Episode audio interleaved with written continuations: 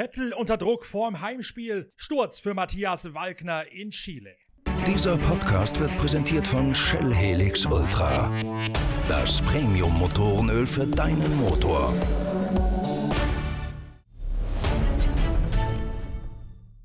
Ein Blick voraus auf das Formel 1 Wochenende von Monza und eine Rückschau auf die zweite Etappe der Atacama Rallye in Chile. Das sind die Themen des Tages in unserem heutigen Pitcast, der nächsten Folge des Podcasts unserer Zeitschrift Pitwalk. Mein Name ist Norbert Okenga und ich nehme euch zunächst einmal mit in die Wüsten und Dünenfelder von Chile, wo heute die zweite Etappe 295 Kilometer lang der Atacama Rallye auf dem Programm gestanden hat. Kevin Benavides Benavides aus dem Honda-Team hat heute die Führung übernommen. Die Prüfung wurde mit einiger Verspätung gestartet, weil Nebel hereingekrochen ist rund um die Strecken von Copiapo in Richtung Diego de Almagro und dann in Richtung Vallenar weiter. Deswegen konnte man zunächst einmal nicht starten, hat aber trotzdem die gesamten 375 Kilometer abgespult, 295 Kilometer davon gegen die Uhr. Kevin Benavides auf seiner Honda, nicht nur der Tagessieger, der da schon den Grundstein für gelegt hat in einem mit,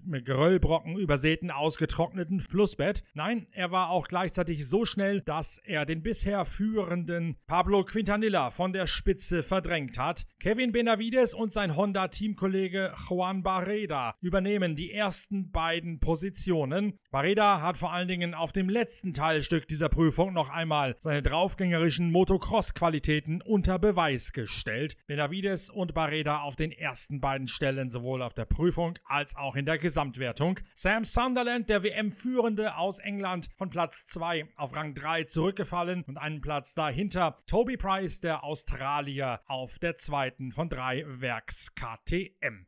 Matthias Walkner, ebenso wie Price bei seiner Comeback-Rallye unterwegs. Für den hat es heute zu Platz 10 gereicht, hat einen Rückstand in der Gesamtwertung, wo er ebenfalls Zehnter ist, von 17 Minuten. Das liest sich ein bisschen ernüchternd für den Österreicher aus dem Salzburger Land. Doch, wenn Sie sich seinen Tagesrapport anhören, dann muss man nur sagen, er hat wohl doch noch Glück gehabt. Und das ist alles halb so wild.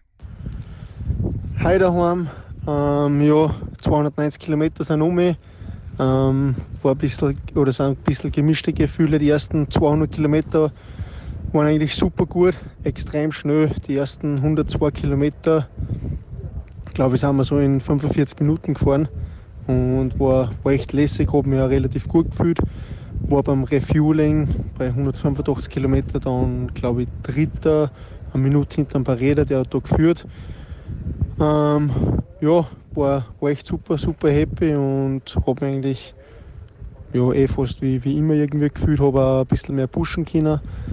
Ähm, also wir sind dann bei Kilometer 200 in ein Bachbett reingefahren und da habe ich dann irgendwo einen Stein ein bisschen übersehen und bin blöd hingefallen, aber nicht so tragisch, schon mir das ganze GPS-System zerstört. Dann habe ich das versucht zum Aufpicken, dann ist es wieder runtergefallen, dann habe ich es mit dem Gummi aufgetan, wieder runtergefallen und schlussendlich bin ich mein, mein GPS in der Hand reingefahren und keine Kilometer mehr gehabt, nur mehr noch die Spuren gefahren. Also habe wahrscheinlich extrem viel verloren. Aber ja, es spiegelt die Fahrerei im Ergebnis nicht wieder, aber habe mich echt super, super wohl gefühlt und ja, schauen wir, wie es morgen dann weitergeht.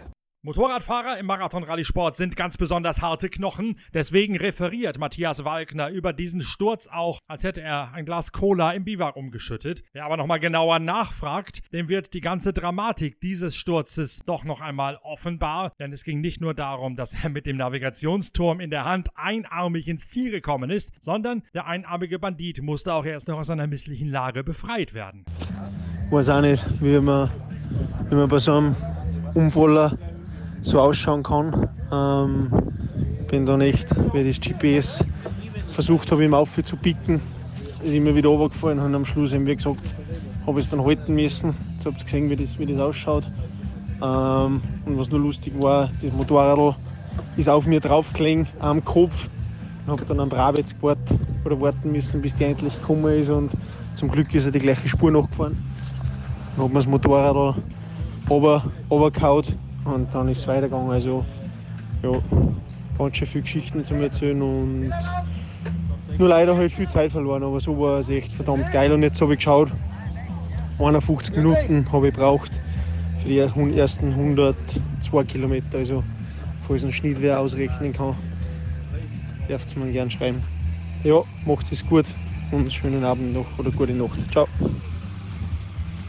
Am morgigen Donnerstag steht die dritte Etappe von Atacama nach Chañaral auf dem Programm. Es ist der erste Teil einer Marathon-Etappe. 370 Kilometer stehen morgen auf dem Fahrplan. Am Abend dann sind die Fahrer in ein Park Fermé eingepfercht. Nur sie selbst und nicht ihre Mechaniker dürfen an den Maschinen reparieren. Wir bringen Ihnen natürlich im nächsten Pitcast, dem Podcast unserer Zeitschrift Pitwalk, alle Updates von der dritten Etappe, alles Wissenswerte mit O-Tönen aus Chañaral.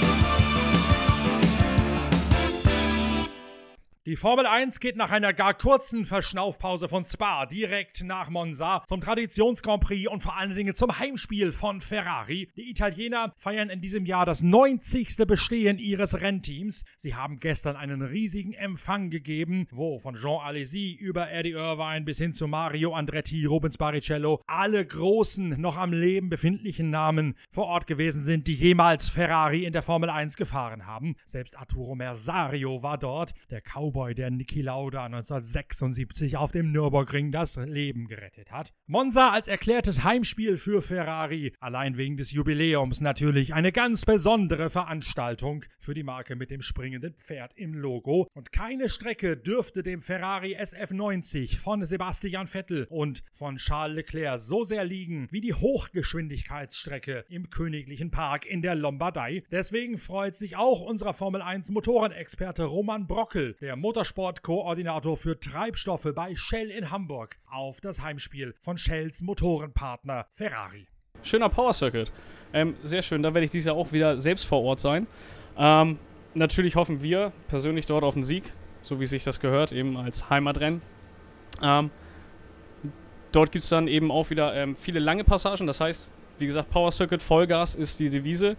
Ähm, aufpassen muss man natürlich in den Kurven, dass man nicht rausfliegt.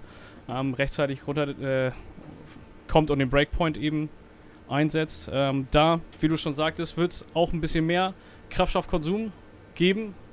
Ähm, da muss der Driver dann eventuell am Ende des Rennens etwas damit sparen, damit wir noch genug übrig haben für die vier, damit sie auch ihre Probe kriegen und glücklich sind. Monza die Strecke mit dem höchsten Vollgasanteil im ganzen Kalender? Wow, äh, das ist eine gute Frage. Ich glaube ja. Ähm, es müsste aber eng sein mit Kanada eventuell auch. Auch dort eben viele gerade Strecken viel Vollgas. So bei den langen Vollgaspassagen mit extrem hoher Drehzahl die ganze Zeit noch irgendwas beachten für die Motorkühlung? Ja, man darf natürlich nicht immer nur Vollgas geben. Ähm, ganz schön gesehen haben wir das auch in Kanada. Da haben die Mercedes ähm, ganz akut eben verloren, da sie eben nicht genug Sauerstoff in die Kühlung gekriegt haben, weil sie natürlich nicht vorne wegfahren konnten, weil wir roten Flitzer ja vor denen waren. Also auch dort muss man dann eben ganz klar eventuell etwas vom Gas gehen, um das Ganze eben zu kontrollieren.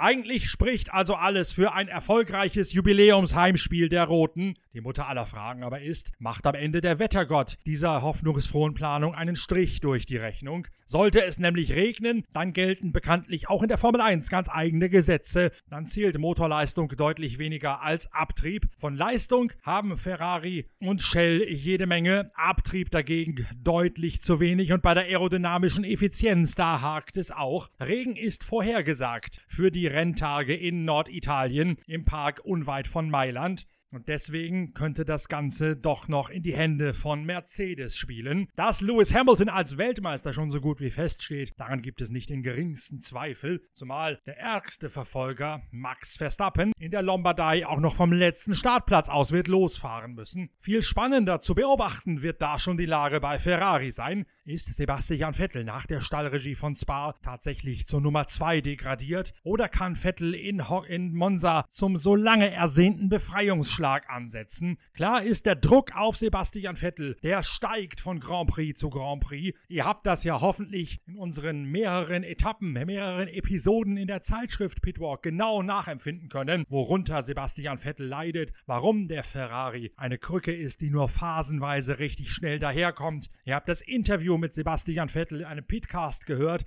Und ich kann euch jetzt schon versprechen, in Heft 51 der Zeitschrift Pitwalk, das im Herbst auf den Markt kommt, da gibt's gleich das nächste Kapitel des Dramas rund um Sebastian Vettel. Die Geschichten, warum Leclerc so stark und warum Vettel solche Mühe hat, die sind schon geschrieben und recherchiert, sodass wir dort weiterhin mit als Taktgeber der Nachrichtenlage rund um Sebastian Vettel bei Ferrari dienen werden. Jetzt betrachten wir aber zunächst einmal zusammen den großen Preis von Italien in Monza am kommenden Wochenende. Wer dorthin fahren möchte oder wer sich nach Köln aufmacht zu einer Art Geheimtipp des Motorsportwochenendes, dem sei empfohlen, strategisch nach Shell V-Power Ausschau zu halten. Ein Benzin von Shell, das mehr Leistung bei weniger Verbrauch aus euren Motoren herauskitzelt. In Köln, das wollte ich noch sagen, gibt es am Samstag nämlich einen Hybridtag bei Toyota, sowohl bei Toyota selbst in deren Museum als auch bei einem normalerweise nicht öffentlich zugänglichen Museum unter dem Windkanal bei der Toyota Motorsport GmbH. Dort stehen sämtliche Formel 1 Modelle, sämtliche Le Mans Modelle und auch einige Preziosen und Köstlichkeiten aus der Zeit der Rallye Weltmeisterschaft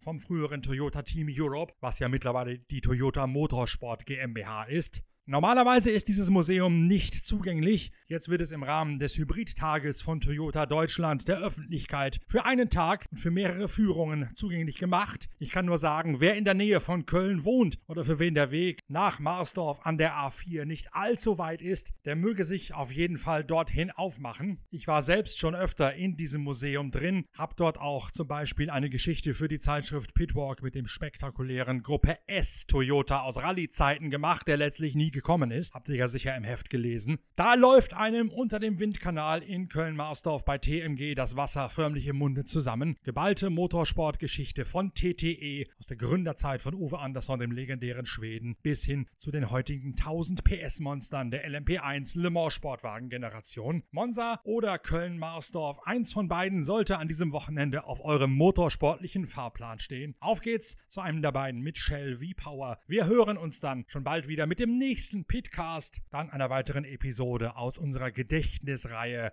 zu Ehren von Stefan Belloff. Bis dahin tschüss, verteilt uns mit viel Lob und mit vielen Empfehlungen viral weiter im Internet, bewertet uns positiv und abonniert uns, auf dass der Podcast weitere User und Follower bekommt. Danke fürs Reinhören, bis zur nächsten Ausgabe, euer Norbert Ockenger.